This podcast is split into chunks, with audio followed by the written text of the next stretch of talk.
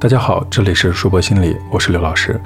从今天开始，我和大家一起学习关于家庭教育的一些方面的知识。我们开始一个新的系列的语音分享，叫做《家庭教育二三事》。家是每个人诞生和成长的地方，对每一个人都显得弥足珍贵。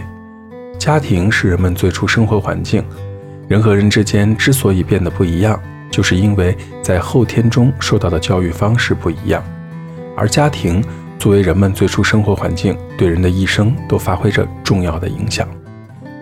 在苏联心理学家苏霍姆林斯基把家庭教育形象地比喻为树木的根须，他认为家庭教育供养着教育的树干和果实。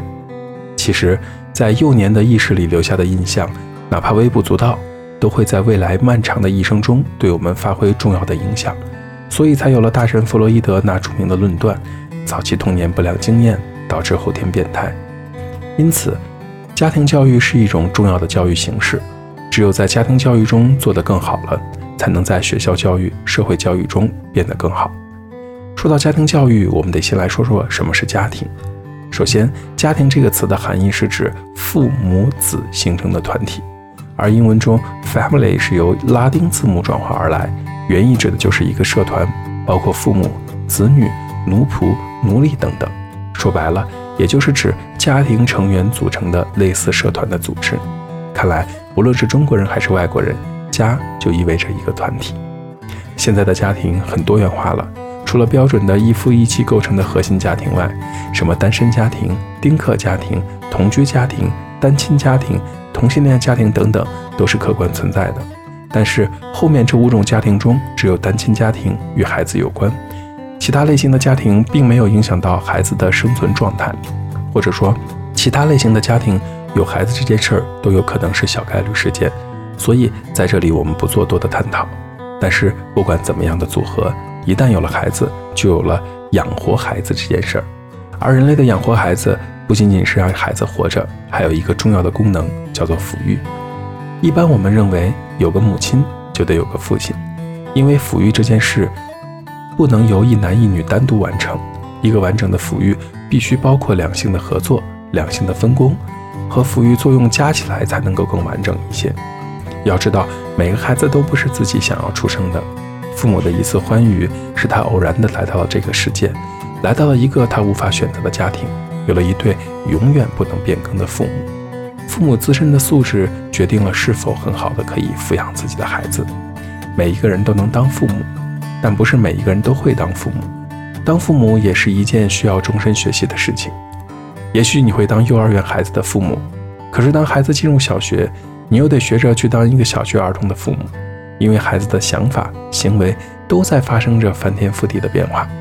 在心理治疗和心理咨询中，我们发现百分之九十的孩子的问题都是家长的问题，家长不改变，孩子好不了。虽然听起来有一点极端，但是不得不承认。家庭教养方式和孩子的心理健康是密切相关的。当然，我们绝对不是责备家长，我们相信每一个家长都是爱自己孩子的。但是方式方法有可能在错误的道路上越走越远。亲子之间的影响是双向的，父母塑造孩子，孩子改变父母。可是，在现实生活中，当老师要考教师证，当电工需要考电工证，开车需要考驾照。出门还得带上身份证，时不时的证明你是一个好人。可当父母可谓算是无证上岗，一当一辈子。所以我们才反复强调，当父母是需要学习的。在纷繁复杂的社会环境中，对个体心理发展影响最直接、最深刻、最持久的就是家庭教育。家庭教育在个体幼年时期给其传授的知识经验呢，会让一个人受益终身。我们的家。我们国家从南北朝时期到民国初年，在家庭教育方面的专门书籍可以查到的，一共有一百一十七种。可是遗憾的是，很多现在的父母根本叫不出一本书的名字，更谈不上掌握其中的知识，科学的教育孩子了。从这个角度而言，家庭教育对每个人而对很多人而言只是一个名词，根本没法科学的让家庭教育变成一个动词。说了这么多，什么是家庭教育呢？就是家里面的长者对子女以及年幼者实施的教育和影响。首先，家庭教育存在在家庭内部成员之间；其次是父母对子女实施的，最后可能是有意识的，也可能是无意识的，可能是自觉的，也可能是不自觉的实施的教育和影响。家庭教育是人生最初最早接受的一种教育。我们国家早在周代就有了胎教的思想和具体的措施，所以说家庭教育是从胎教开始的。从这个角度而言，不能输在起跑线上是有道理的。为什么呢？常见的胎教方式有三种：音乐胎教、抚摸胎教、光照胎教。问题是不是每一个家长都会对孩子做胎教？就是做了胎教，也不一定这三种胎教每一种都擅长。那么你采用了什么样的胎教方法，决定了你的孩子在哪方面发育的更优秀一些。而且胎教从来不是给孩子教什么知识，而是让孩子接受到某种来自外界的刺激，促进孩子的生长发育。在现代社会里，胎教的科学性已经逐步的得到了实验和实践的证明，也被越来越多的人所承认和接受。那些觉得胎教没有用的，我也只能说声呵呵了。